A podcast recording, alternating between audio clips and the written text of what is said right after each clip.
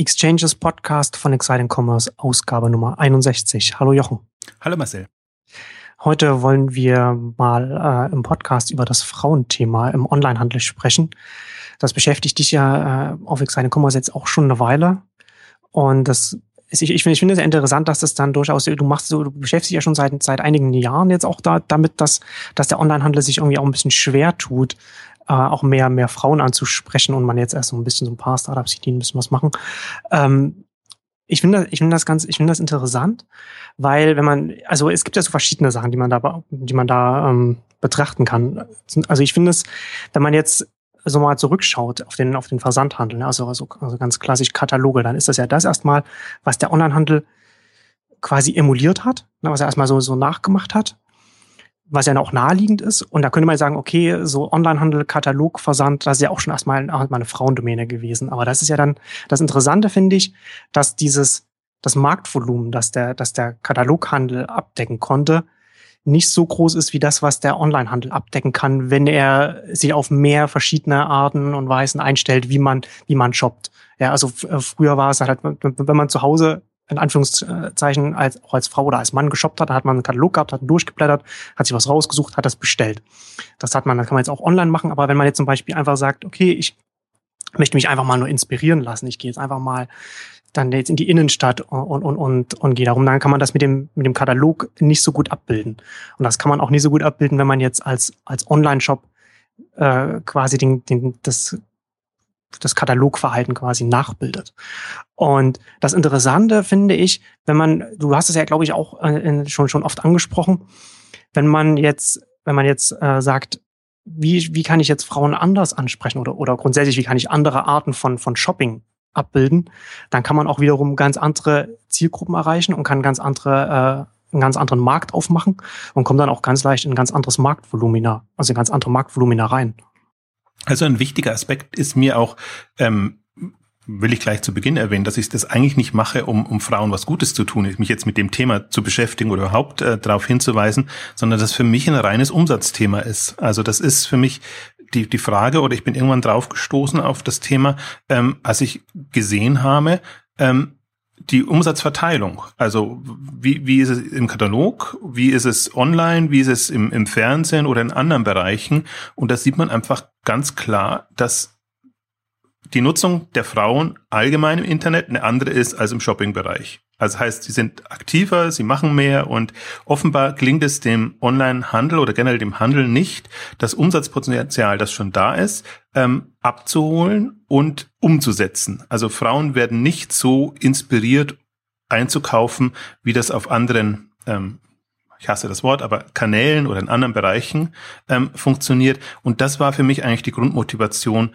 darauf hinzuweisen, was da, weil ich bin ja immer auf der Suche eigentlich nach so ungehobenen Potenzialen und, und neuen Umsatzquellen, also die vor allen Dingen schon hebbar sind, wo man jetzt nicht irgendwie noch Technologie und alles braucht. Und, und seitdem stelle ich mir die Frage, warum gelingt es ähm, Onlinehandel nicht mindestens das Umsatzpotenzial auszuschöpfen, was schon da ist, geschweige denn on top einfach noch äh, zusätzliche Umsätze ähm, zu generieren, weil ich das durchaus glaube, dass das, oder man sieht das eigentlich in, in dem ganzen Social Web, ähm, Facebook und anderen Bereichen, wie, wie aktiv Frauen das sind, auch mobile. Ich glaube durchaus, dass WhatsApp und, und andere Applikationen, die jetzt da kamen, im, im mobilen Bereich durchaus ein sehr, also äh, sagen, einen Nerv bei Frauen treffen auch. Also natürlich auch bei anderen. Es, wie gesagt, es geht, geht nicht darum, jetzt eine, eine Frauenwelt zu schaffen, sondern eher die, die Frage, sich zu überlegen, was hindert oder befördert Frauen intensiver äh, zu kaufen und vor allen Dingen auch in einer, in einer überschaubaren Zeit das zu finden und das zu kaufen, was sie was sie kaufen wollen. Also das nochmal zur, zur Grundmotivation, ähm, beziehungsweise ich muss noch eine äh, Vorbemerkung vielleicht machen, wie ich jetzt auch wieder drauf gestoßen bin, weil wir hatten das ja irgendwie so vor, ich glaube 2010, 2011, also im Prinzip Exciting Commerce geht immer schon darum, Shopping-Konzepte für Frauen, das kann man nur, konnte man nie nur so explizit sagen. Also ich habe immer mit, mit Teleshopping, mit, mit, mit das ganze Social Commerce und alles, war für mich immer eine Motivation, das zu beschreiben, auch um, um zu gucken, ist da eben durch eine andere Ansprache, durch die Ansprache anderer Zielgruppen nicht mehr Potenzial drin. Und ähm, die vergangene Woche hatte ich einen, einen Vortrag von, von Sandra Kröger gehört, eine der immer noch wenigen, aber immerhin, es gibt jetzt ein paar, ähm, die sich mit dem Thema ähm, E-Commerce-Potenziale für Frauen oder Umsatzpotenziale für Frauen im E-Commerce befassen. Und die hat das nochmal äh, mir in Erinnerung gebracht, dass das eigentlich der Auslöser war. Also wirklich mal gegenüberzustellen, was ist in den einzelnen Kanälen, was ist die Geschlechterverteilung, was ist die Umsatzverteilung. Dann sieht man einfach sehr deutlich, ich habe es damals äh, auf, auf einem Volumen von, von 2,3 Milliarden Euro äh, ähm, spezifiziert. Grobe, grobe Schätzung. Ich gehe eher davon aus, dass es mehr geworden ist, ähm, weil gerade eher so ein Trend da ist, ähm, die Männer noch besser zu bedienen, beziehungsweise die haben eigentlich, ähm, ja, die, die finden fast stationär schon keine, keine schönen Einkaufsmöglichkeiten mehr und nehmen das einfach über, über mobil und, und andere Geräte, das sehr, sehr viel intensiver war, ähm, als das jetzt in den, in den in weiblichen Zielgruppen ist, aus meiner Sicht. Also da hat sie bei mir nochmal ähm, das Bewusstsein geweckt und dann komme ich oder stelle ich mir genau die Frage, also wie lässt sich dieses Potenzial heben und ja, man neigt immer dazu, wie du es auch äh, beschrieben hast, so die, diesen Transfer. Wie, wie ist es im Katalog? Wie ist es im stationären Bereich? Kann man das übernehmen? Ähm, ich bin gar kein so ein Freund davon. Ich glaube zum Beispiel auch nicht, also ich glaube, dass zum Teil das Falsche abgebildet wird und übernommen wird. Weil ich glaube, der Katalog ist auch deshalb eine gute Inspirationsquelle, weil man so schnell blättern kann, weil man äh, Dinge meinetwegen rausreißen, also so frevelhaft wird eine Frau nie sein mit dem Katalog, dass man, dass man ihn zerstört. Aber im Prinzip, man kann, kann sehr viel schneller, sehr viel einfach sie ein Bild machen, blättert mal schnell hin und her, vergleicht und, und macht. Und das ist ja alles super komplex in, in einem Online. Kontext, ein Online-Bereich, deswegen hat man die Logik übernommen. Ähm, aber wenn man jetzt, also es gab dann, gibt dann auch mal die schönen Beispiele, was, was Frauen nervt, was aber zum Beispiel auch mich nervt oder, oder auch Männer sicherlich nervt, das einfach von der Darstellung her. Man hat immer eine Auswahl, dann wird, wird immer so in dem Produktraster werden immer nur erstmal 20, 30 Produkte äh, angezeigt äh, und, und, und, und jetzt kam, im Vortrag zum Beispiel kam auch rüber, das erste, was Frauen tendenziell machen, ist sofort auf maximale äh, Produkt ähm, Auswahl zu gehen, um sich einen Überblick zu verschaffen, erstmal in, in dem Moment. Und das ist halt so ein, so ein, so ein Modus oder im Prinzip so Kleinigkeiten, wo du merkst, ähm, andere Herangehensweise und schon öffnet sich da was. Und das ist ja aus meiner Sicht auch das, was so ein, so ein Pinterest und, und, und meinetwegen auch ein Etsy oder andere, ähm, die so als Inspirationsquellen dienen, auszeichnet, dass die halt erstmal nicht so Transaktions-Conversion optimiert rangehen und sagen, nee, bewusst geringe Auswahl, schon vorselektiert, dann ist die Auswahlwahrscheinlichkeit größer für das Produkt und dann in den Warenkorb und schnell durch. Und das ist ja, ich glaube, das ist auch im Prinzip so ein bisschen eine Erkenntnis, die sich bei mir zunehmend rausgesetzt Ich verfolge das ja auch fasziniert, jetzt auch alles, was die, was die Frauen dann Expertinnen äh, präsentieren jetzt in ihren, ihren Vorträgen, weil das, man sieht ja da auch eine, eine Entwicklung und, und das äh, professionalisiert sich, ist vielleicht das falsche Wort, aber die Akzente verschieben sich. Also es ist inzwischen sehr viel klarer herausgearbeitet, was sind eigentlich die, die Momente, auf die man achten muss, um Frauen anzusprechen. Und das ist dann gar nicht mehr so Webdesign, sondern das kommt eher, fängt vorher an von der Psyche ist auch wieder so ein uncharmantes Wort jetzt, aber äh, im Prinzip von der Herangehensweise. Und man stellt eben fest, dass, dass der Auswahlprozess komplett unterschiedlich ist. Dass es erstmal so ein, ich verschaffe mir jetzt einen Überblick-Modus gibt, bei, bei Frauen im Speziellen, aber ich denke mal, jeder, der, der so eine, eine größere Anschaffung hat oder eine größere, also größeres Thema hat, weiß nicht zuerst schon, was er will und, und, und kauft dann und sucht nach dem günstigsten Preis, sondern will sich erstmal einen Überblick verschaffen. Ja. Wir, wir hatten das, wir hatten das, ich, ähm, ich, ich schau mal, ob ich das, ob ich die Ausgabe nochmal finde und in die Shownotes packen kann. Einer der ersten Ausgaben hatten wir das, das, das Frauenthema auch schon mal gestreift. Und äh, da hatten wir auch das auch, auch darüber gesprochen, was, was du jetzt gerade sagst, und dann auch nochmal darauf hingewiesen, so dass es, ja, also klar, es geht halt auch, auch um, auch um Frauen, aber ich, ich glaube, ich hatte damals gesagt, es geht nicht darum, dass man dann den, den Online-Shop rosa macht, sondern es geht halt einfach um, um die andere, um, um, um anderes Shopping-Verständnis. Äh, und das kann natürlich auch auf Männer zutreffen. Also, es, also es gibt also diese zwei Männer sind halt in der Regel meistens sehr, sehr zielorientiert. Also man will jetzt eine neue Jeans oder, oder, oder einen neuen, oder einen neuen Fernseher oder was auch immer. Man weiß halt, was man will und geht dann danach dann, äh, dann durch. Während man, wenn das andere herangehen, worüber wir jetzt hier mehr sprechen, was, was, was mehr so inspirationsgetrieben ist. Ja, und du hattest, glaube ich, damals dann auch gesagt, dass man sich das auch Also, dass das auch für Männer auch zutrifft, wenn man zum Beispiel für, für sein Hobby was kauft. Dann ist man ja auch nicht, hat man ja auch nicht zielgerichtet, ich, ich will jetzt das, sondern man schaut einfach mal, was es, was es so gibt und man verschafft sich mal so einen Überblick, was einen vielleicht interessieren könnte, was einen nicht interessieren könnte. Und das ist ja letzten Endes auch so ein bisschen, worum es hier geht, so dass die, die zwei verschiedenen Herangehensweisen ans Shopping. Ich glaube im Prinzip auch das, was wahrscheinlich jeden Käufer im Laden äh, nervt, wenn man sagt, ich will nur mal schauen. Ich will ja, einfach mal genau. einen Überblick verschaffen und gucken, was gibt's so alles, womit könnte ich mich intensiver beschäftigen. Also ich, ich sehe es auch so. Also Frauen ist immer nur der Hebel oder der, der Angriffspunkt, aber ähm, es geht darum, den, den, den, sich bewusst zu machen, es gibt unterschiedliche Arten, Modus, einen unterschiedlichen Modus, sich ähm, dem, dem Thema zu nähern.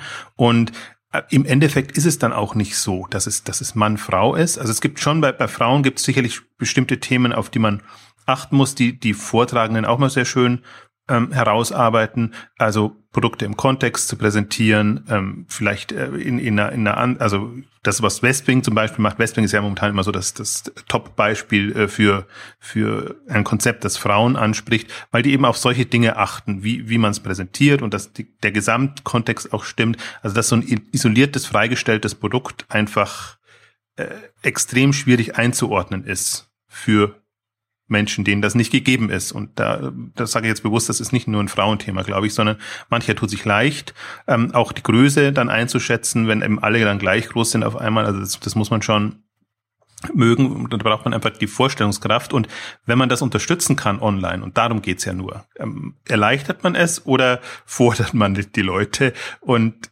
dann, dann glaube ich, ist da einfach mehr drin. Und ähm, um, um diesen, diesen Unterschied nochmal deutlich zu machen, ich glaube, oder dass, dass ein, eins der schwierigsten Themen ist, ähm, da wir so von der Shop-Optimierung, Conversion-Optimierung kommen, hat sich dieses Funnel-Modell, Trichter-Modell durchgesetzt. Und, und im Prinzip versucht man das so mehrstufig abzubilden in den Entscheidungsprozessen. Ja, durchaus schon, dass man am Anfang vielleicht noch nicht weiß.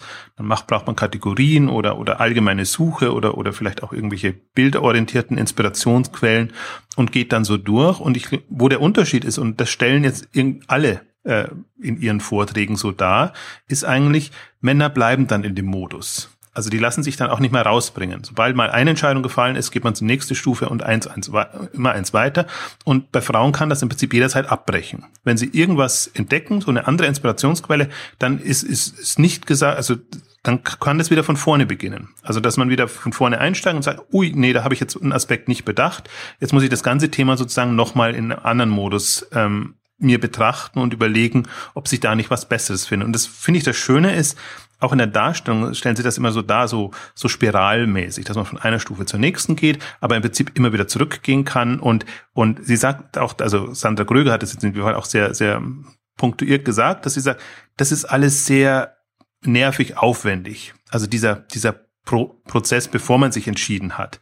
Aber wenn man sich dann entschieden hat, hat sie dann genauso gut gesagt, dann muss es aber sehr schnell gehen. Also dann sollen keine Hürden mehr da sein und dann soll im Prinzip in der soll alles klappen und dann soll von der Warenkorb, äh, also Produktinnen Warenkorb, Bezahlung und alles super schnell gehen. Und da sind wir ja dann wieder, dann ist ja wieder eins. Und ich glaube, das ist aber genau der der der Spagat, den sich viele nicht bewusst machen. Also es geht da nicht darum, jetzt eine, eine, eine durchgehende Optimierung hinzubekommen, dass die gesamte Strecke gut klappt, sondern im Prinzip für beide äh, Prozesse eine, eine ideale Lösung zu haben. Also dass man halt diesen, diesen Inspirations ähm, Pfade, die sehr willkürlich sein können und die wirklich ähm, da da, da muss nicht, wer das kauft, kauft auch das, also so eins zu eins, sondern das, es gab auch, wir hatten ja in, in, in Live-Shopping-Days oder, oder in anderen Veranstaltungen auch immer schon ähm, Frauen am Panel, wo wir darüber gesprochen haben und das sind immer so Momente, die mir halt hängen bleiben, wenn man halt sagt, ich suche einen, suche einen roten Schuh also Pumps meinetwegen und komme da mit schwarzen Stiefeln raus, weil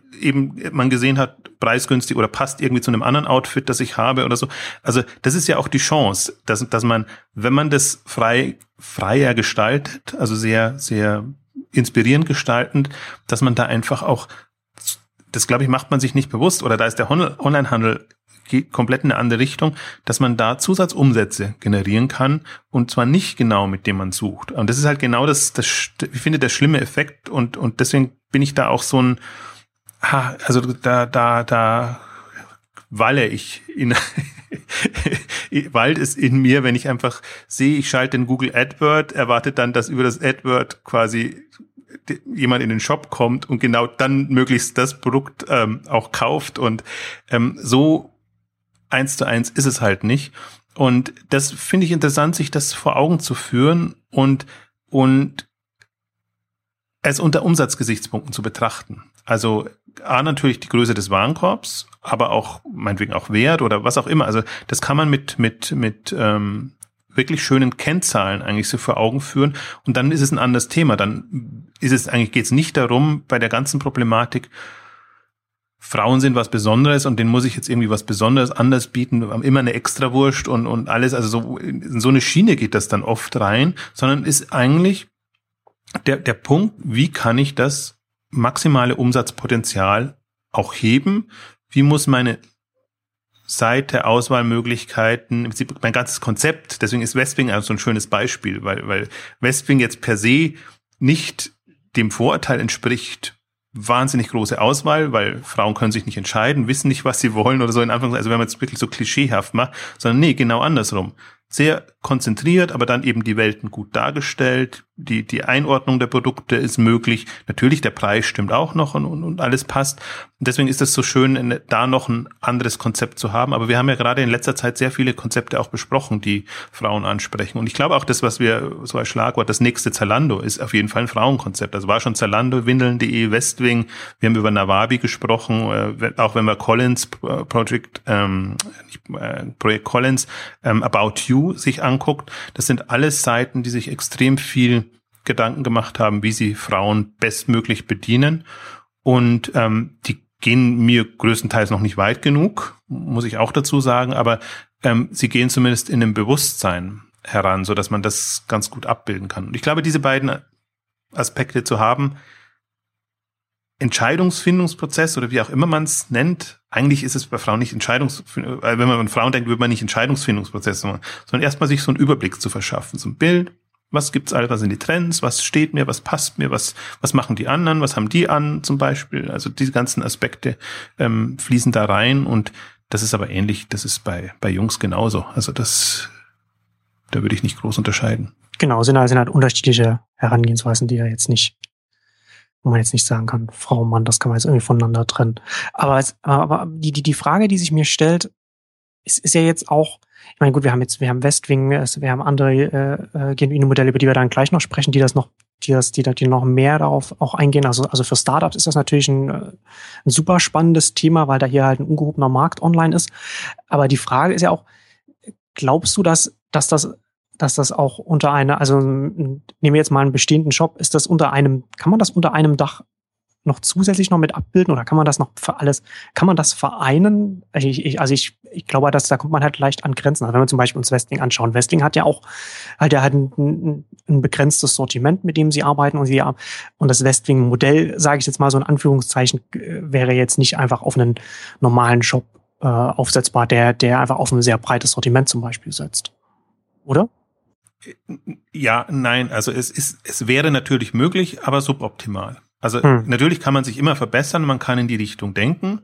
Ähm, ich glaube aber, wir sind in einer Sackgasse drinnen. Ich glaube, es, es braucht im Prinzip grundsätzlich andere Herangehensweisen. Und das Interessante ist ja, ähm, ich habe gerade gerade die die ähm, Shop Tech Talks Ausgabe mit mit Roman Zenner zum zum Thema responsive äh, äh, mir angehört, was ich da ein interessantes Phänomen fand, wo sie sich im Prinzip äh, zum Teil so ein bisschen aneinander vorbeireden, weil der äh, Roman so ein bisschen von der Idee genau kommt. Ähm, ich habe einen Shop und muss jetzt irgendwie mobile gehen und machen und und Matthias Lau kommt eher von der anderen Seite sagt, nee, ich habe ich habe ich muss konzeptionell rangehen. Also wenn ich responsive machen will, brauche ich erstmal einen responsive Ansatz und dann ist mir wurscht Geräte oder so. Da können dann zig andere Geräte kommen. Er argumentiert eher so, nee, man muss sich grundsätzlich Gedanken machen, wie ja, stücklich, ich nenne es mal, so sagt das natürlich nicht.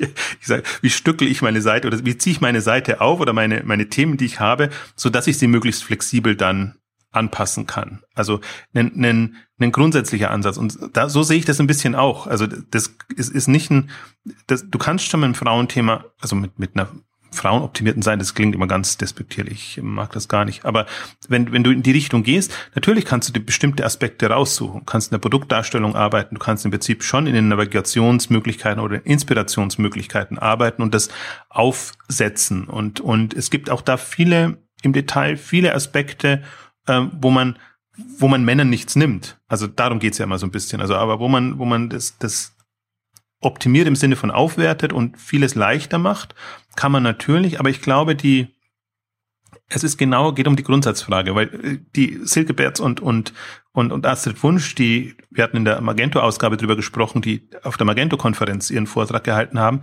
ähm, die haben nochmal sehr klar gemacht eigentlich, wie, ähm, ja, dass, dass, dass, dass der Modus eigentlich, also dass wir halt mit einem männlich getrimmten Shop-System kommen und, und wir bräuchten erstmal eine neutrale Ausgabe und dann können wir uns gucken, wie, also Shopping-Plattform würde ich eher nicht, nicht Shop-System, können wir denken, welche Richtung gehen wir. Und jetzt haben wir halt das sehr männlich ähm, geprägte Shop-System in jeglicher Form und ja, also das ist alles so, also, also macht auf mich den Eindruck, als wenn das ganze Ökosystem des Onlinehandels halt jetzt einfach in eine Richtung gegangen ist. Was dadurch, also zum, zum einen, also die, die, die, die Online-Händler jetzt mit auch mit dem und, und, und auch die Dienstleister mit dem mit der Optimierung in eine bestimmte Richtung von Art von Online-Shops und dann natürlich dann auch die Technologie, die darunter liegt, sich natürlich dann auch in diese Richtung bewegt und dann natürlich dann auch bestimmte Richtungen einschlägt und und und, und jetzt halt äh, Funktionen vielleicht nicht mitbringt, die jetzt, die man, die man bräuchte für das, worüber wir jetzt hier gerade sprechen.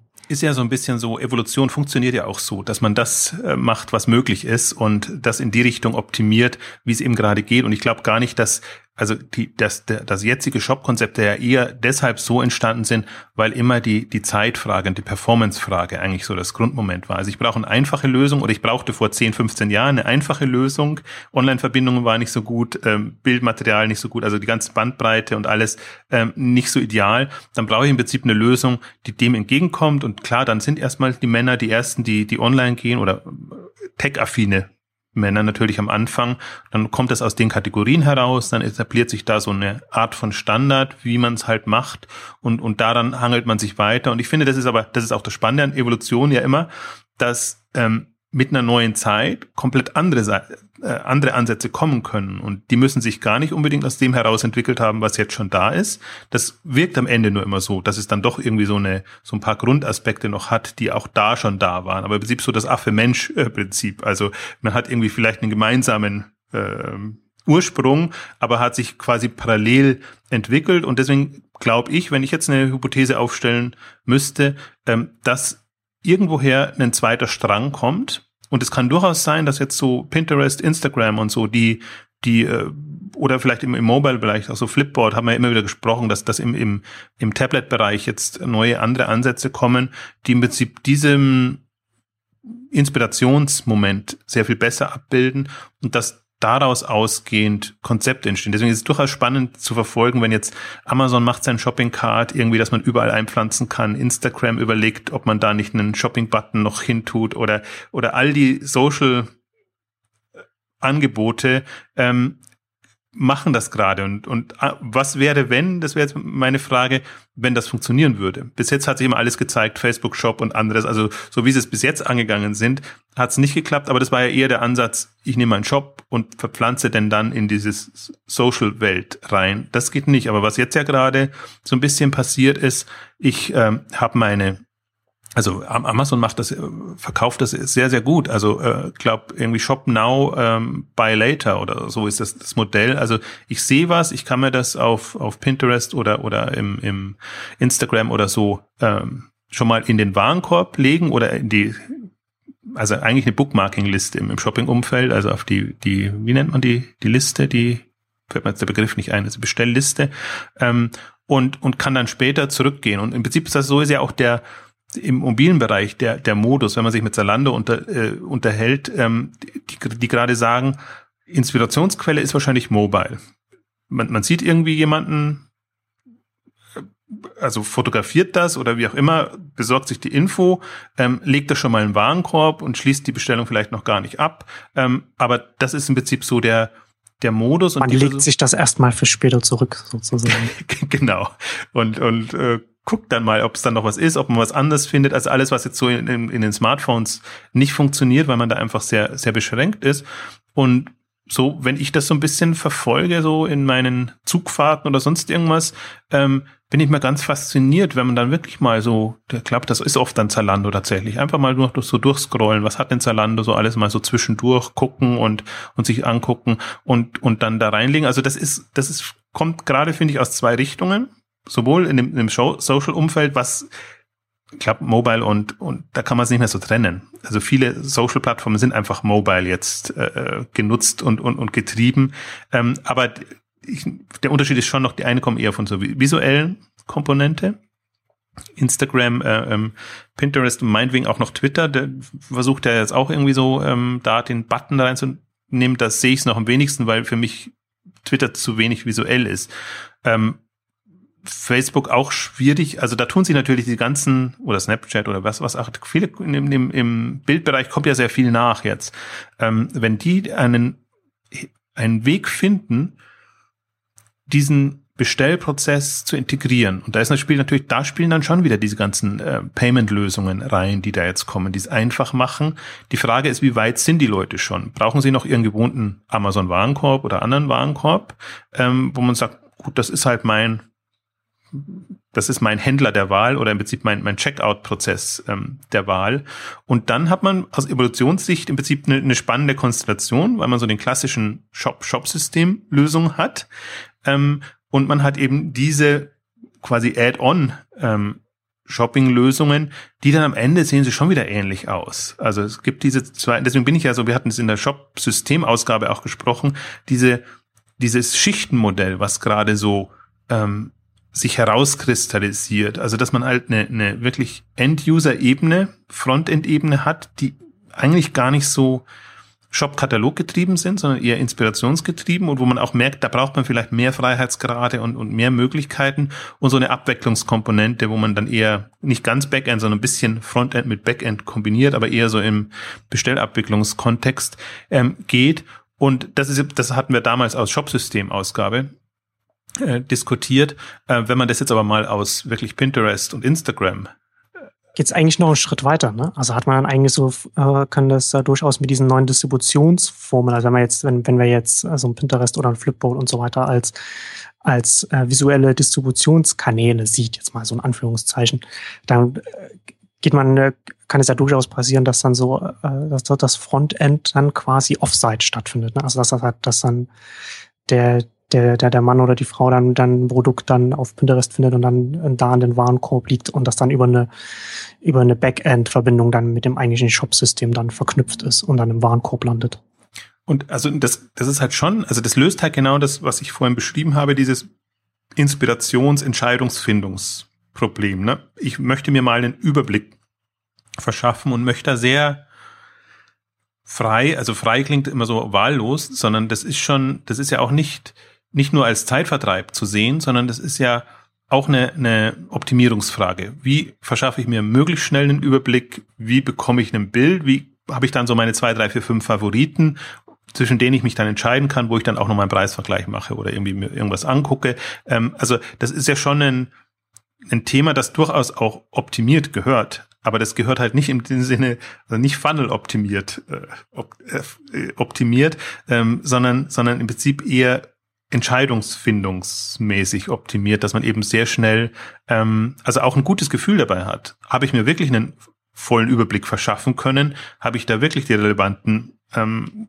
Stücke mir aussuchen können? Und habe ich dann mit einem guten Gefühl, kann ich dann in den nächsten Schritt gehen. Und ich glaube, dieses, dieses gute Gefühl hat man halt noch nicht, weil, weil man wirklich, also entweder man ist über den Anbieter beschränkt, ähm, oder, oder hat, hat eben nicht genügend Zeit und, und das ist alles noch nicht so intuitiv nutzbar. Also ich komme da auch immer wieder zurück auf diese diese Darstellung, ähm, die die Alex Graf ähm, verwendet, die die Björn Schott, äh, Björn Schott ist Björn, Björn Schäfers ähm, von von Smatch mal entwickelt hat für die Otto-Gruppe, wo man halt, wo er einfach sehr deutlich macht, dass die dass die der Einkauf online nicht mehr vom Produkt und vom Shop kommt, sondern im Prinzip vom von der Suche her übergreifend und dann entscheidet man sich im nächsten Schritt erst für den Shop, ähm, der einem dann entweder sympathisch ist oder wo man weiß, ähm, aus guten Gründen kaufe ich dort, oder der eben beliebig ist, wo man dann quasi nur mehr Erfüller ist äh, für, für das entsprechende Produktangebot. Das ist halt dann die Frage, das ist die, die Branding-Herausforderung oder die, die, die Frage, welches Profil bekommt jemand in dem, in dem, in dem äh, E-Commerce-Kontext. Da passiert ja auch viel zu wenig. Das ist ja dadurch, dass alles austauschbar wird, begeben sich alle in die Gefahr rein. Und im Prinzip ist das jetzt genau die, die Fortentwicklung. Also man kann es in der Theorie kann man schon sehr schön darstellen. In der Praxis ist es ein, ein ungelöstes Problem, weil ähm, die Herausforderung ja wirklich ist, wer wäre prädestiniert, diese Inspirationsmöglichkeiten, Welten anzubieten? Weil im Prinzip müssen ja dann schon unten drunter wieder alle Shops sein und alle Produkte. Also kann es ein einzelner Shop sein. Ähm, er kann es, wenn er irgendwie ein exklusives Sortiment hat und irgendwie da äh, schon eine Fangemeinde hat, ähm, sicherlich. Ähm, oder welche Anbieter sind das dann? Und lange dachte man ja, und ähm, das ist immer noch eine Option, dass es halt die, die Idealos und die, die Produktsuchen Maschinen und Bleis-Vergleiche sind. Ähm, jetzt haben wir eben noch als, als zweite Kategorie die Pinterest, Instagrams und alle, die, die in dem Bereich sind.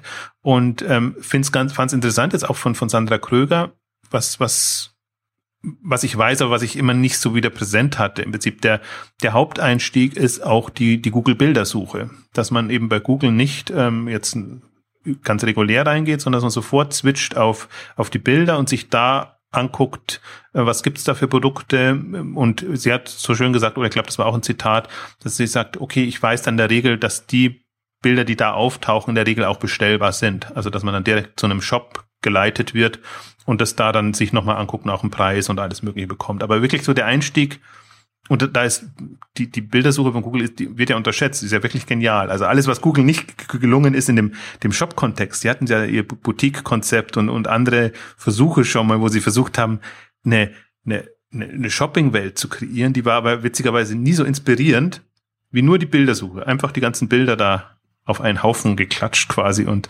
und man guckt halt, wenn man es einen anspricht. Das ist auch endlos, man kann schön durchscrollen. Also das kann ich absolut nachvollziehbar ziehen dass das eine gute Krücke ist, wie man jetzt einen Einstieg bekommt, weil sonst tut man sich unheimlich schwer. Wo will man hingehen? Was will man eingeben? Also sehr, sehr, sehr schwierig. Und also das finde ich halt mal spannend. Also deswegen, ich bin so ein, ich bin schon so ein Freund von Evolutionsmodellen. Ähm, und, und vor allen Dingen bin ich immer so ein, werde ich immer skeptisch, wenn ich das Gefühl habe, da wird jetzt ein Strang verfolgt äh, in, in der Evolution und immer so eins zum anderen. Also manche haben ja so ein Evolutionsverständnis, was, was so graduell ist. So eins entwickelt sich aus dem anderen. Und das ist ja genau nicht, sondern im Prinzip musst du unterschiedlichste Stränge testen und dann kristallisieren sich die Überlebensfähigen heraus und die preschen dann voran. Deswegen kann es schon sein, dass man von einem Strang plötzlich auf den anderen äh, springt, weil der halt abstirbt, weil der, der kommt nicht mehr weiter. Und das ist so die, die Gefahr. Und ich glaube, dass das, das macht man sich nicht so bewusst, weil, weil der eine natürlich schon sehr dominant ist, prägend, und der andere noch sehr klein. Und deswegen finde ich, muss man sich immer die Rahmenbedingungen überlegen, unter welchen äh, Gründen oder Aspekten ist der entstanden und konnte sich der so durchsetzen und ist der weiterhin überlebensfähig oder hat sich nicht irgendwas grundsätzlich geändert? Und da hat sich jetzt eben so viel in den letzten fünf Jahren, sage ich jetzt mal seit, seit iPhone oder so, sechs, sieben Jahren sind das, ähm, geändert, dass man sich wirklich mal immer wieder fragen sollte, bin ich da am richtigen Weg? Oder bin ich da jetzt in der Sackgasse und versuche jetzt alles in der Welt irgendwie das, was sich da so rausgesehen hat, noch rüber zu retten auf die anderen ähm, Geräte oder, oder Kanäle oder was da kommt? Oder muss ich nicht ähm, grundsätzlich rangehen? Also bei, womit wir wieder zurückkommen zu deinem Punkt und zu der großen Frage, die ich, die ich auch als die entscheidendere empfinde, ähm, müssen wir da, und zwar nicht nur durch die Frauenbrille betrachtet, sondern generell durch die veränderten Umstände, E-Commerce nicht nochmal neu denken und müssen wir nicht das wirklich auch ernst nehmen. Also das, das Dumme ist, ein Shopbetreiber kann es jetzt nicht testen. Also er ist halt mal kein Pinterest oder kein, kein Instagram. Er kann es in, in, in der Form kann es nicht testen und er kann auch nicht äh, für sich bestätigen lassen, wäre das ein Weg, den wir gehen könnten. Insofern ist das so ein bisschen natürlich auch eine, eine Form von Machtlosigkeit. Auch im Prinzip so, die, die Frage wäre tatsächlich, ist das Umsatzpotenzial für Frauen in bestehenden Shops groß genug, damit sich der Aufwand lohnt? da jetzt irgendwas zu machen. Oder sind es dann ein paar Mini-Prozent, äh, die man mehr Umsatz macht? Ähm, aber wenn ich das jetzt so aus, aus einer Marktbranchensicht betrachte, dann sage ich mir, dass das brachliegende Potenzial ist so groß, dass sich eben da alternative Lösungen schon an sich lohnen würden. Also das sind, ich habe ja gesagt, sind Milliarden Märkte im Prinzip oder Potenziale, die da da sind. Also wenn man das mal ab, also sich vornimmt, das abzugreifen und zu sagen, ich biete da bewusst eine Alternative, weil ich einfach sehe, die diese Milliarden, ähm, die können bestehende Player nicht nicht in in Umsatz ähm, wandeln, ähm, dann lohnt sich das und da, da, deswegen bin ich da auch so weiterhin euphorisch und sehe das auch auf einer sehr, also ich, im Prinzip, ich bin da ich habe da keine Leidenschaft für das Thema Frau an sich, sondern ich habe eher eine Leidenschaft für das Thema Umsatzpotenzial. Da, da liegt so viel brach und das müsste doch, also da müsste doch jemand Lust haben drauf, da wirklich was zu entwickeln, wo man, glaube ich, sehr schnell auch ähm, Erfolge haben würde, wenn man es wirklich mal ähm, anders denkt und und wenn man es jetzt, das ist, ich versuche es jetzt so ein bisschen platter zu strukturieren. Ich glaube, das ist gar, ist gar nicht so, so abgrenzbar. Wenn man einfach mal sagt, wir, wir haben diese Inspirationsphase. Diese, wir wollen uns einen Überblick verschaffen und wir wollen dann herausfinden, was sind unsere zwei, drei, vier Produkte, die wir tatsächlich kaufen wollen.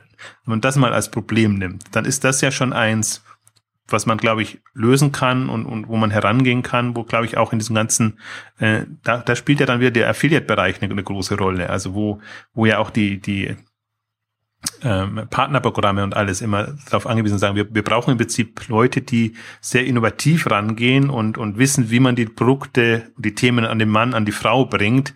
Ähm, das ist eigentlich so die, die Welt. Das ist vielleicht gar nicht unbedingt so das klassische Händler-Thema, dass der Händler das machen muss.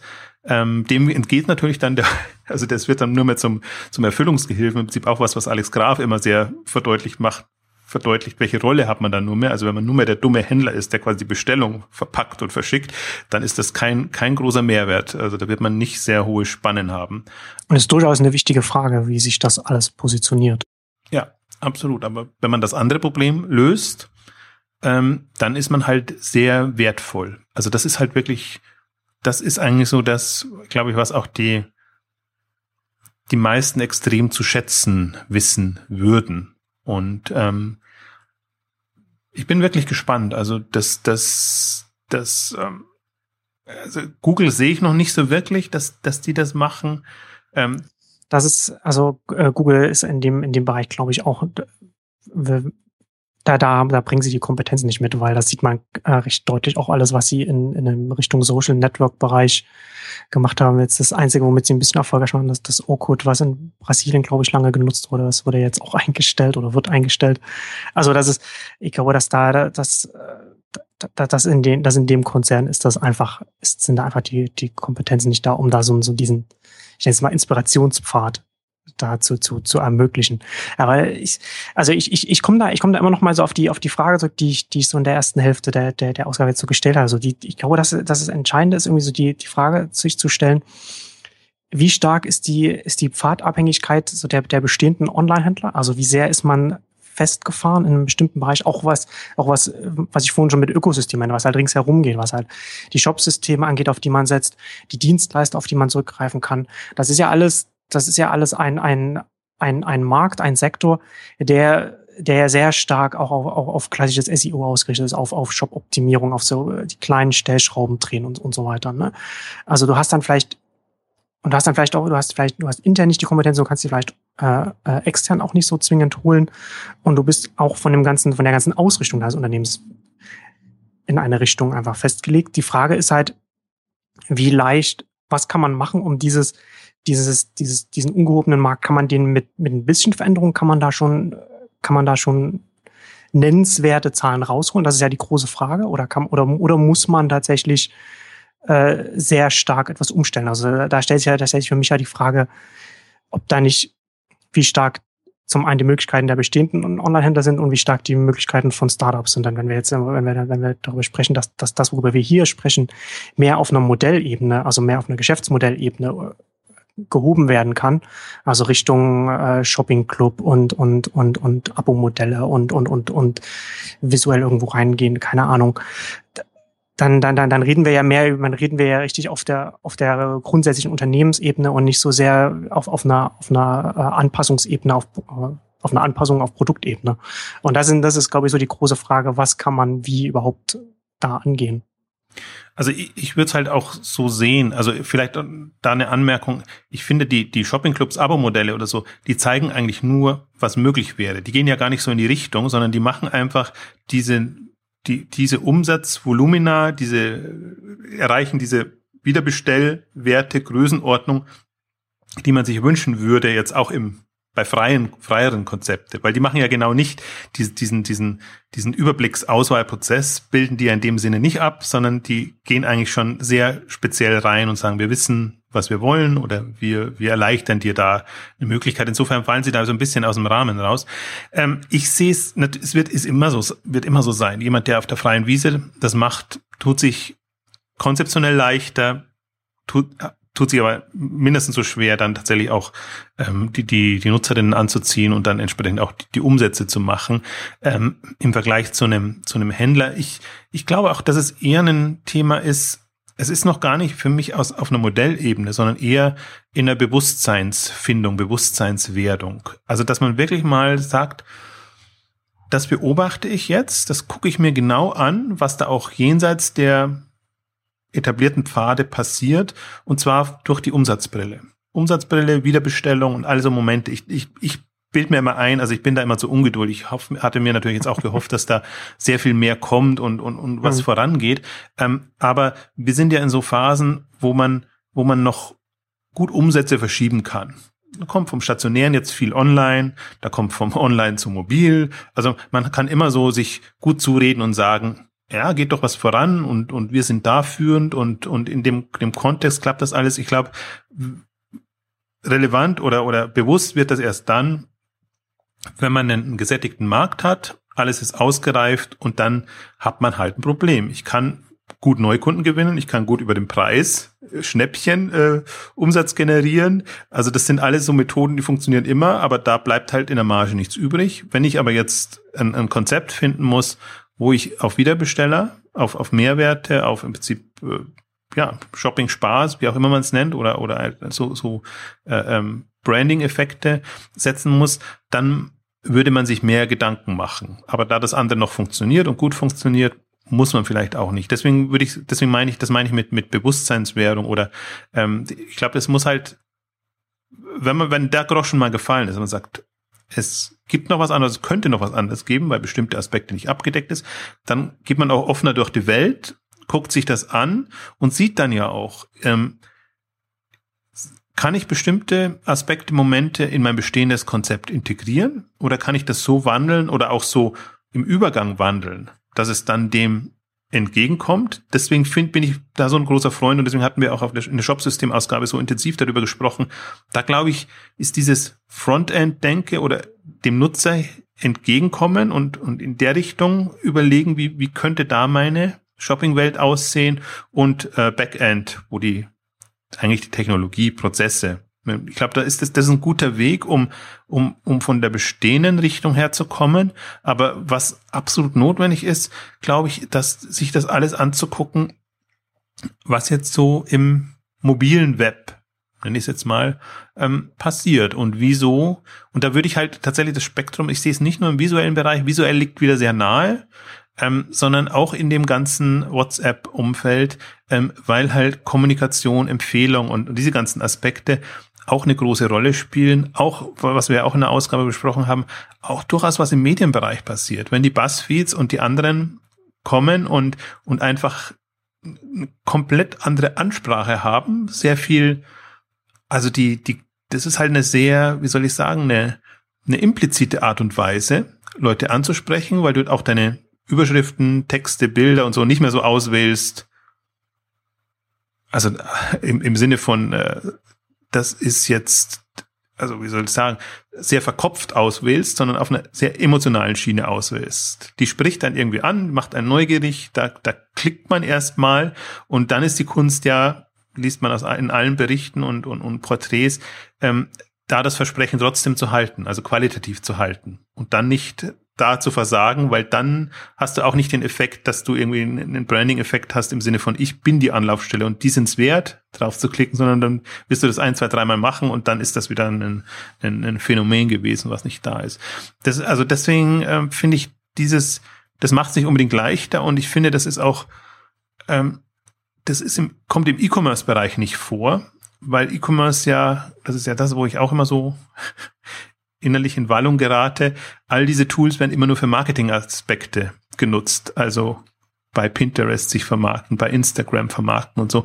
Und, und wenn man es auf der Ebene nur betrachtet, dann ist es immer nur so Mittel zum Zweck, um das auszugleichen oder auszubaden, was man eben im Kernkonzept ähm, falsch macht. Aber im Prinzip müsste man schon so denken, wie, also bin ich in der Lage, so, so zu denken wie einen Pinterest, wie einen Instagram oder andere. Also, weil das ist, ich, mir ist es neulich aufgefallen auf, auf der, auf der Buch, ähm, ähm, auf den Buchtagen, wo ich, wo ich dachte, ich glaube, er hat es schon mal angesprochen, wo ich, wo ich dachte, ich, ich vermittel das Thema jetzt mal auf einer abstrakten Ebene und versuche zu verdeutlichen, dass es egal ist, ob das ein Facebook ist oder ein großer Player, mächtiger Player oder, oder ein kleiner, es ist die Denkweise, die es ausmacht. Und, und, und im Buchbereich ist ja dieses Discovery, Discoverability Thema ein großes, wie, wie inspiriere ich, wie mache ich es auffindbar?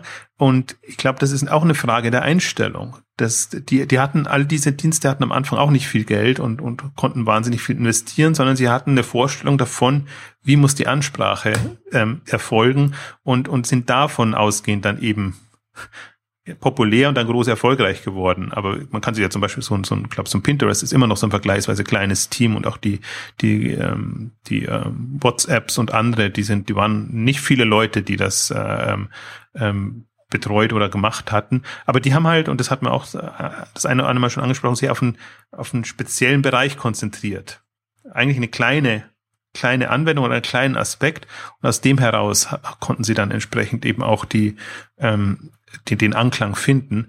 Und das das wäre halt auch mein also es, das sind keine es, es gibt jetzt kein mach das und das jetzt oder du musst jetzt das und das tun. Ich glaube darum geht's gar nicht sondern es geht darum dieses Bewusstsein zu haben und, und, und für sich, sich zu erarbeiten, weil das gar nicht so einfach ist, weil man ja immer wieder eingenordet wird in, in, in, in bestehende Strukturen und, und in die Optimierungs- E-Commerce-Welt, ähm, dass man sich da die, die Offenheit behält und wenn man halt was sieht, also durch, ich finde, die, die, durch die Inspiration bekommt man ja irgendwann mal den, den, den Impuls, dass man sagt, hey, das ist jetzt aber eine Möglichkeit, da kann ich jetzt vorangehen. Also ich, das zum Beispiel, was, was ich fasziniert mitverfolge, ist einfach das, was Lubera im Gartenbereich macht. Ähm, die haben einen klassischen Shop und die gucken sich halt diese ganze Videowelt dann an und, und, und andere Themen und, und da, Markus Kobelt ist da auch im, im Sinne sehr offen, dass er, dass er sich alles vorstellen kann, aber man merkt halt, manche Dinge passen, andere passen nicht und dann geht man voran und andere lässt man, blendet man wieder aus, aber die machen jetzt nicht so, wie sich's gehört und machen es allen nach, sondern die haben so ihre Inspirationsquellen und sagen, ich für den Gartenbereich oder das, was wir uns mit Lubera vorstellen, im Gartenbereich, dafür passt das rein. Und deswegen würde ich mir da auch mehr Zeit lassen. Und äh, dass die Gefahr ist immer, gerade in solchen Phasen, wie wir sie jetzt haben, dass man jeden Trend mitmacht. Und ich glaube auch gar nicht, dass man alles ausprobieren muss. Manche Dinge muss man ausprobieren, weil man, weil man gar kein Gefühl dafür hat. Aber man kann auch leicht einfache Lösungen sich zu finden. Es gibt ja die Plattformen, wo man auch ein bisschen mitspielen kann. Aber es gibt eben andere Punkte und das, finde ich, muss man für sich entscheiden können, die extrem relevant sind. Wo man sagt, genau das brauche ich. Und ich glaube, dass, die, die, die, das wird sich so ein bisschen trennen jetzt von den Impulsprodukten, also die halt so unter 100 Euro liegen, da ist es einfacher und dann, aber diese Entscheidungsfindung und dieser Überblick wird eben wichtiger, je höherpreisiger man wird. Also deswegen durchaus in, im Möbelbereich oder in anderen Bereichen, wo man teurere Produkte verkauft oder in dem ganzen, jetzt auch im Smart Devices, wo man Lösungen verkauft, ähm, da ähm, wird man anders herangehen. Ich glaube, dass die eins große Herausforderung wird einfach, das ist nicht mehr so koordiniert und so koordinierbar. Du kannst halt deine Pfade nicht mehr genau äh, ähm, also die, die, die, jeder wird es anders machen.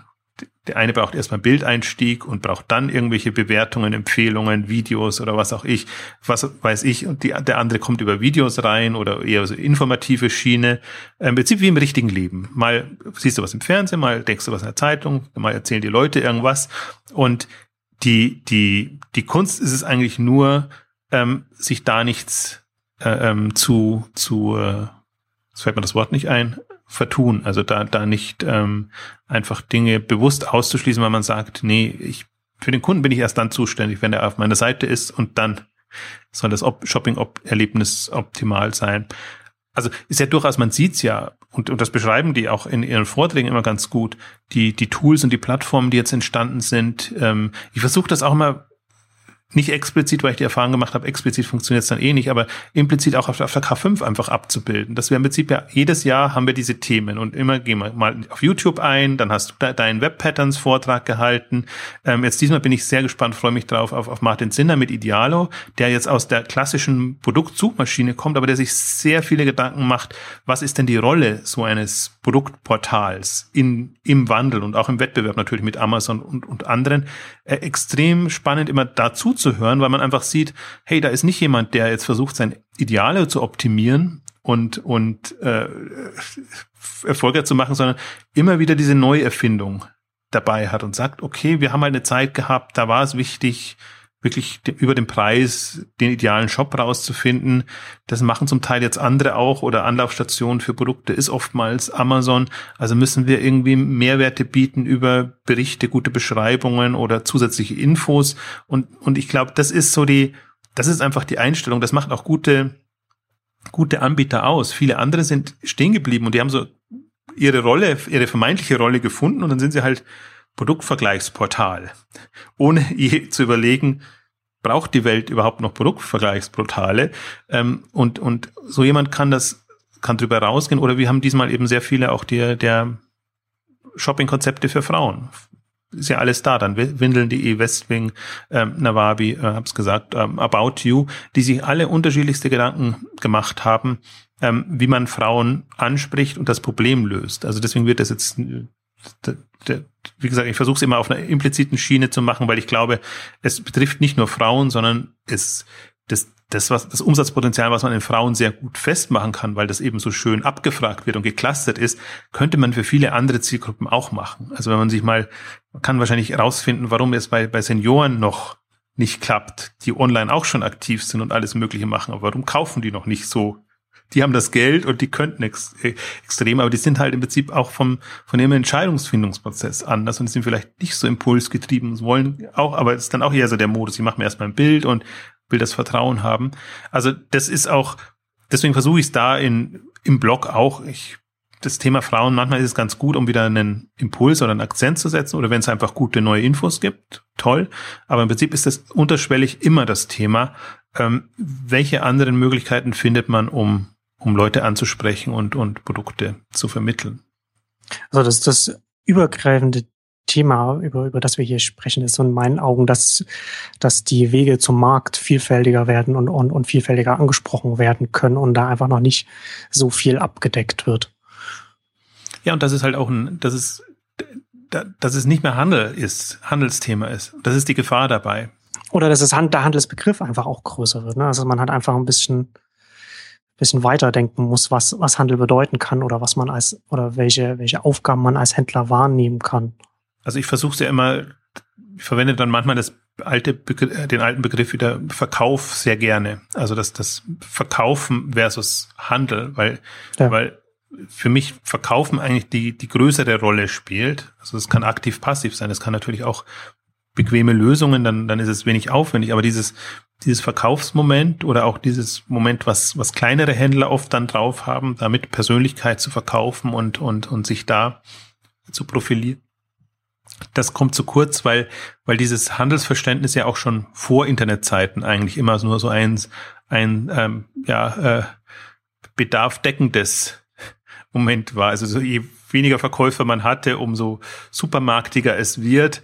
Ähm, umso, umso weniger spielt der Aspekt eine Rolle. Und ich glaube, deswegen ist er auch gar nicht mehr so ähm, präsent. Zum Beispiel ein Thema, worauf ich mich auch freue auf der, auf der K5, ähm, was der stationäre Handel eigentlich super macht und was online gar nicht macht, äh, dort gibt's ja das schöne, den schönen Begriff Visual Merchandising, dass die sich wirklich Gedanken machen, wie präsentiere ich äh, nicht nur Produkte, sondern auch meinen Shop und alles. Und ähm, da mal zu überlegen, was kann online denn von dem von der Präsentation des stationären Handels äh, lernen. Also nicht jetzt der der der Massenanbieter, aber von von Boutiquen sehr speziellen, die einfach auch nochmal äh, in in der Produktdarstellung, Zusammenstellung und was auch immer ähm, nochmal eine sehr, also eine Inspirationsmöglichkeit bieten, die über das hinausgeht, was man so im, im klassischen Handel hat. Und da sich mal zu überlegen, und da, da haben wir den Rupert Bodmeier da, der, der jetzt ursprünglich mal ja Look gemacht hat, ein sehr Frauenkonzept, natürlich auch in der Otto-Gruppe, und der, der ähm, jetzt die letzten Jahre sich sehr intensiv mit genau diesem Spannungsfeld äh, befasst hat. Also er war immer, hatte sie immer E-Commerce-Konzepte für den stationären Handel eher überlegt, aber gleichzeitig auch ähm, sehr viel gelernt in, in dem Austausch, was man da machen kann. Und er hat eigentlich dann eine, eine ganz, also sehr schöne Möglichkeit, und da sind wir eigentlich eher so bei dem Thema, was du angesprochen hast, ähm, auch innerhalb des Shops oder des bestehenden Konzeptes sich zu überlegen, kann ich nicht auch in der Produktdarstellung oder in der Produkt also die Produktdetailseiten sind ja oft das Problem oder auch die, die Landingpages, die man dann hat, dass die halt sehr einheitlich standardisiert sind und wo man sich schon Gedanken machen kann, je nach Kategorie, könnte das auch nicht anders aussehen. Ich finde, mir fällt es am meisten auf, aber ich bin auch jetzt, ähm, ich habe nicht alle Seiten im Überblick, aber wenn, wenn man Amazon intensiv verfolgt, wenn man einfach da auch guckt, wie die jetzt ähm, ihre Produktdetailseiten anpassen, also zum Teil je nach Kategorie sehr unterschiedlich. Ähm, wir hatten es gesagt mit, mit, mit, ich glaube in der letzten oder vorletzten Ausgabe, zum Teil auch sehr lange Seiten, zum Teil auch sehr ähm, guter Mix aus Bild und Beschreibung und äh, also wirklich eine, eine, eine Kommunikation da auch machen. Nicht nur die Basisinfos und dann Kauf bitte und der, und der Preis äh, letztendlich, sondern da einfach auch nochmal im Detail das unterstützen. Und ich glaube, das kommt schon auch mit rein. Also, dass wir jetzt die Haupt, den Hauptteil der Ausgabe natürlich gesprochen haben in der Inspiration und der allgemeinen Entscheidungsfindung ist das eine. Aber viel ist dann schon auch in der, in der Präsentation im Detail und, und ähm, glaube ich, die Kreativität wird einfach nicht ausgelebt. Also die, der ein oder andere Impuls kommt jetzt durch das Tablet, weil man da, ich glaube, das ist oftmals gar nicht unbedingt notwendig, aber da hat man wieder Lust, das zu nutzen, was da da ist, macht sich halt ein paar andere Gedanken. Ob das jetzt unbedingt notwendig wäre, weiß ich gar nicht. Und ich glaube, das wirkt wieder zurück, ähm, dass man da tatsächlich auch dann in der Produktdarstellung, Produktkombination und alles dann doch wieder Wege findet. Also da freue ich mich auf den Vortrag zum Beispiel, freue ich mich auch, auch extrem, weil, weil das, als ich mich da mal unterhalten habe, wirklich für mich so ein, so ein Augenöffner auch war, äh, mit, mit welchen einfachen Möglichkeiten man dann doch, also mit bestehendem Bildmaterial zum Beispiel, ähm, man, man dann eigentlich Dinge anders herangehen an, an Dinge anders herangehen könnte. Und so macht es ja der stationäre Handel auch. Also das ist ja nicht so, dass die, dass jeder das Geld hätte, aufwendige äh, Dinge sich zu überlegen, sondern im Prinzip, sie präsentieren es ein bisschen anders mit paar wenigen Hilfsmitteln, bekommt man einfach einen komplett anderen Eindruck, als wenn das jetzt schön im Regal geschlichtet wäre oder auf den Bügeln schön hängt. Also und, und ich glaube, das ist so ein, das ist auch so ein Moment oder ein Differenzierungsmoment, ähm, was man noch hat, was genau auch in die Richtung reingeht, weil das ist, das ist dann zwar jetzt nicht im Sinne von, ich verschaffe mir einen besseren Überblick, aber ich also ein Thema, was, was Sandra Kröger zum Beispiel auch, ähm, auf, auf das sie betont hat, einfach auf die Details Wert legen. Es ist, manchmal wird oder kann nicht gekauft werden oder Frauen fühlen sich nicht bereit zu kaufen, weil sie einfach bestimmte Details nicht sehen, nicht erkennen, nicht beschrieben haben, ähm, ein, ein, ein falsches Bild davon haben. Also da, das, das ist auch so ein, so ein Aspekt. Aber das ist ja auch so eine, also es kommt mir auch wie so eine, eine, eine, eine logische Folge äh, daraus, wenn man halt, wenn man halt guckt, was man, wenn man sich inspirieren lässt, was zu kaufen, dann will man ja etwas kaufen, was man jetzt nicht braucht, was man jetzt nicht sofort irgendwie morgen im Haushalt benötigt zum Beispiel, sondern was man, was man gerne vielleicht in der Wohnung hätte oder was man gerne tragen würde. Und dann ist man nicht darauf angewiesen, es dann im Zweifel doch zu nehmen, sondern sagt, okay, dann, hm, nee, das ist mir, da weiß ich irgendwie da nicht oder, oder das, oder die, die, die, von, von der Seite kann ich es nicht sehen oder irgend so etwas. Und dann sage, und dann mache ich, na, nee, dann, dann lieber doch nicht. Sondern das ist ja klar, so kommt direkt von der Inspiration her. Irgendeinem Punkt, was dann auch oftmals natürlich, das, ich stelle mir das auch immer so im stationären Handel vor, wenn irgendwann die Frau aussteigt und der Verkäuferin sagt, nee, das war noch nicht. Und man kann war es noch nicht. Und man kann gar nicht genau sagen, woran es denn jetzt lag, aber irgendwas ähm, passt da noch nicht. Und kann ja sein, dass man später mal zurückkommt, also im Hinterkopf hat man es ja dann, aber im Prinzip der, der Abschluss ist dadurch nicht möglich, der ist gebremst. Und ähm, da ist halt, ich meine, das ist auch die Gründe sind auch vielfältig. Deswegen, ich glaube, man kann gar nicht alles abdecken, aber man kann sich so ähm, versuchen hineinzuversetzen und zu überlegen, ähm, was, was sind so die relevanten Aspekte. Also ich glaube, bei den relevanten Aspekten ist man schon sehr weit, was, was da, was da eine, eine Rolle spielt. Und das sieht man auch. Und äh, also ich will jetzt nicht alles nacherzählen, was, was sie in ihrem Vortrag hatte, aber das fängt halt dann schon an, auch auch dass, dass manche Shops es immer noch nicht schaffen, bei vielen hat sich jetzt schon durchgesetzt, aber die unterschiedlichen Farben dann auch mit Bildern abzudecken. Weil so mit so einem kleinen Farbicon muss die Vorstellungskraft schon sehr groß sein, dass man auch dann weiß, wie sieht der Schuh, das Kleid oder das, das T-Shirt oder so dann wirklich aus. Ist natürlich Irrsinn, das alles fotografieren zu müssen oder, oder sich da irgendwie was, was zu überlegen. Aber das sind halt dann so Momente und ähm, da, also das, das ist auch ein Thema. Das sind wir jetzt eher so in Richtung Optimierung, ähm, Verbesserung des, was man schon hat. Ähm, ich würde trotzdem sagen, die, die Liebesmühe lohnt sich nur, wenn man auch, meine Lieblingskennzahl ist ja immer Wiederbestellfrequenz und, und im Prinzip Warenkorbhöhe und, und solche Aspekte.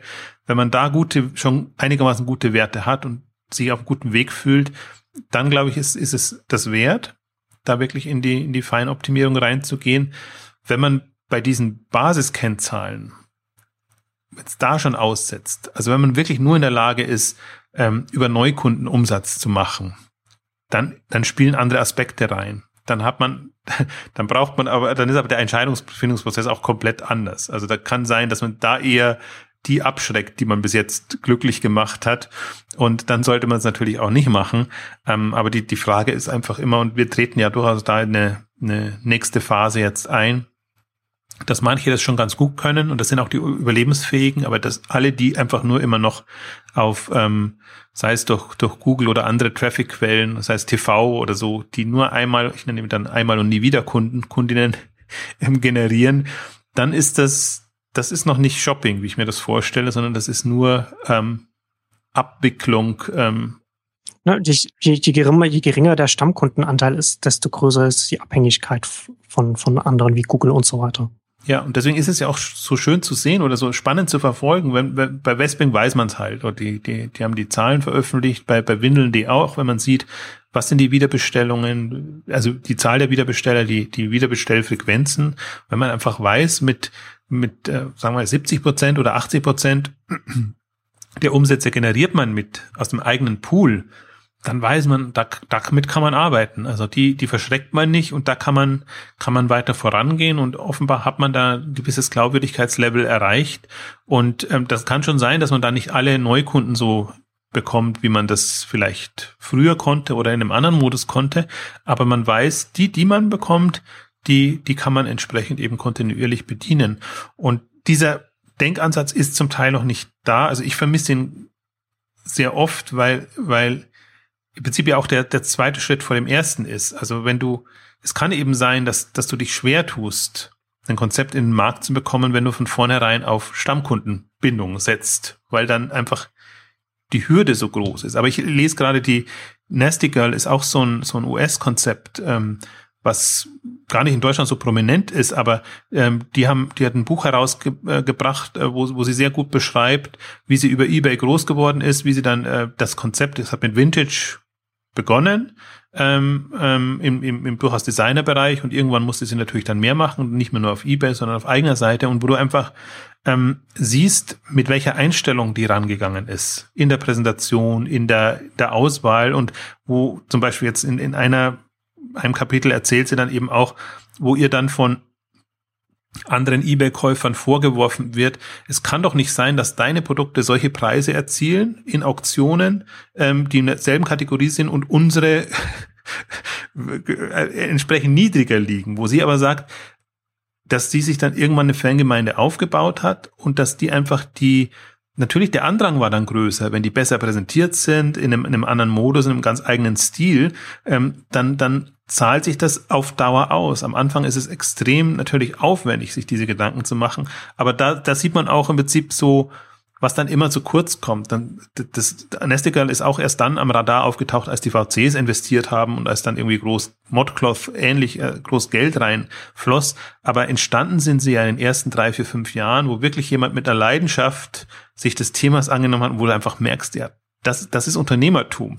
Die versuchen sich in die Leute reinzuversetzen, da Umsätze zu machen und im Prinzip auch in der Wettbewerbssituation, die ja bei eBay irrsinnig ist und alle haben, also Second, alle, oder Secondhand liegt ja nahe, dass man das da verkauft und, und das machen. Alle sind quasi nach denselben Produkten hinterher. Letztendlich unterscheidet sich sich dann, ob jemand das im, im Verkauf, im unternehmerischen Herangehen entsprechend hinbekommt. Und die, das sind halt tolle Stories, wenn du, wenn du das liest, weil die, die, die kauft das die Kleider zum Teil in, in Haushaltsauflösungen oder irgendwie am, am Flohmarkt oder so, ganz, ganz billig, weiß eben, das sind wertvolle Stücke und die gehen halt dann für mehrere hundert, mehrere tausend äh, Dollar dann bei, bei eBay weg, weil, weil sie entsprechend da sind. Also es sind natürlich dann auch die, da merkst du halt, da ist das Geld dann drin und dann versteht man auch, warum da VCs einsteigen, weil wenn, wenn das sozusagen, wenn jemand verkaufen kann, ähm, dann hat er das auch verdient. Also kann ich, kann ich sehr empfehlen, hat einen etwas unglücklichen Titel, das Buch wieder, nennt sich Girl, ähm, Girl Boss. Ähm, also hat jetzt gar nichts mit Nasty Girl, ähm, Girl zu tun, aber ähm, ist halt so eine Mischung aus ja, Lebensgeschichte und, und ähm, aber auch starkes E-Commerce-Porträt, ähm, finde ich eigentlich immer persönlich ganz gut, wenn man so ein bisschen ähm, weiß, wie die Leute ticken, die das machen und gleichzeitig aber das Konzept ähm, beschrieben bekommt in der Historie heraus. Ähm, und glücklicherweise gibt es jetzt ein ganzes Paar an, an Büchern, wo auch ähm, Gründerinnen zum Beispiel beschrieben haben, wie sie ähm, ihre ihre E-Commerce-Konzepte ähm, groß gemacht haben. Ähm, ich, ich sehe schon, wir müssen wahrscheinlich nochmal äh, über das Thema sprechen. Ich habe jetzt nur die Hälfte eigentlich von dem erwähnt oder, oder beschrieben, was ich wollte eigentlich noch viel intensiver darauf eingehen, auch auf, auf Sandra Krögers ähm, Vortrag. Die hat diese Kaufrauschstudie gemacht, ähm, wo sie, die mir immer zu wenig war, weil die im Prinzip so, wie du es beschrieben hast, aus dem bestehenden, bei den bestehenden Shops geguckt hat, was mögen Frauen, was mögen sie nicht und wo soll das hingehen? Und ich ja immer denke, jenseits der bestehenden E-Commerce-Welt. Da ist eigentlich das ganze Potenzial. Aber in dem Vortrag hat sich das einem sehr schön deutlich gemacht, weil sie auch einen, einen Überbau präsentiert hat.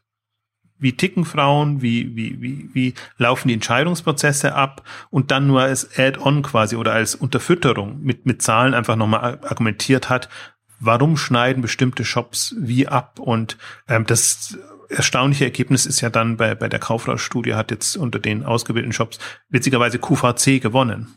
Wo QVC wirklich nicht eine, also das, das ist äh, in der reinen Online-Betrachtung, was der Online-Shop hermacht, würde man sagen, das ist jetzt nicht so das Ultimative, aber sie sagt eben dadurch, dass QVC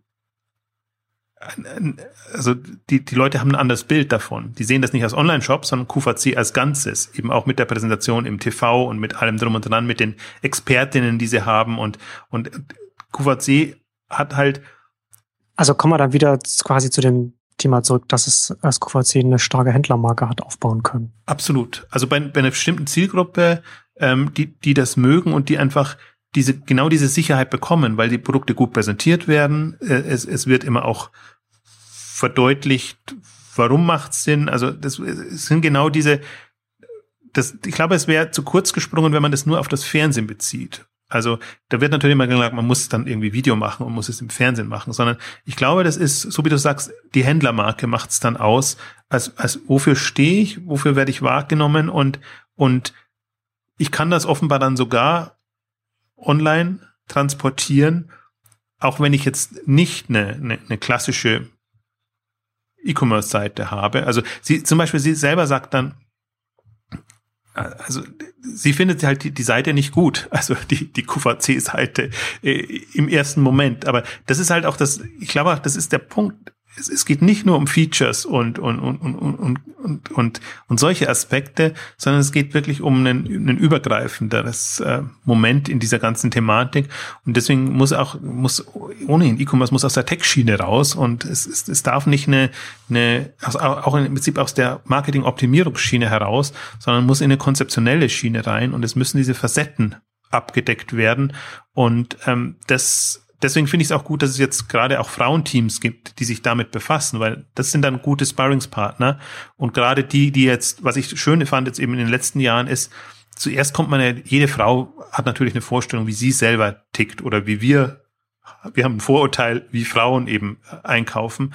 Aber wenn man es dann auf einer professionellen Ebene betrachtet, also ein bisschen abstrakter, einfach mit Zahlen unterfüttert und auch so ein bisschen ähm, herauszufinden will, gibt's herausfinden will, gibt's nicht Kriterien anhand derer man das festmachen kann. Und ähm, das ist einfach, das ist leichter, wenn, wenn das Frauen machen und man mit Frauen da in einen Austausch tritt, ähm, weil die halt auch, auch also A, natürlich aus dem persönlichen Bereich nochmal das machen können, aber auch ein bisschen besser das Verständnis wecken können. Vor allen Dingen, wie gesagt, mein, mein Appell eigentlich bei der Ausgabe ist, es geht nicht darum, Frauen eine Extrawurst zu braten, sondern es geht darum, die Umsatzpotenziale zu heben und sich Gedanken zu machen, verflixt, warum bekomme ich, komme ich da nicht weiter? Warum kaufen die bei mir nicht ähnlich ein, wie, wie sie es in anderen Bereichen machen? Und ich glaube, wenn man mit dieser Einstellung rangeht, dann ist es auch nicht mehr so ein Sozialprojekt, was man da macht oder so, so eine aufgesetzt, jetzt wo halt gar nichts zu tun ist, machen wir Gedanken, wie wir Frauen auch gut ansprechen können, sondern ist eigentlich ein Kernprojekt, sondern man überlegt sich, wie kann ich die Haupttreiber eigentlich meines Marktes und meines Shoppes, wie kann ich die bestmöglich bedienen? Und, und wenn einfach das Bestehende offensichtlich nicht dafür taugt, dann muss ich mir grundsätzliche Gedanken machen. Und das ist eigentlich so meine, meine Hoffnung und ähm, eine ganz frauenunabhängige Hoffnung eigentlich. Das würde man bei jedem anderen Thema auch sagen, wenn man sagt, meine Güte, wenn das so schlecht abschneidet in, in meinen Themen, dann muss ich mir doch mal echt überlegen, gibt's nicht, kann ich es nicht komplett anders angehen? Also das glaube ich, damit müssen wir es heute auch so ein bisschen bewenden lassen. Ähm, ich habe, äh, ich sehe schon mal. Wir gucken jetzt mal, wie die Ausgabe läuft und eventuell machen wir schnell, aber in jedem Fall, ich möchte es nicht von, von, von der Resonanz abhängig machen, aber irgendwann machen wir auf jeden Fall nochmal eine Update-Ausgabe zu diesen ganzen Themen, finde ich. Genau, da kann man noch, kann man noch viel mehr zu dem Thema sagen. Gut, da kommen wir zum Ende heute für unsere äh, Inspirationsausgabe. Vielen Dank fürs Zuhören und bis zum nächsten Mal. Tschüss. Tschüss.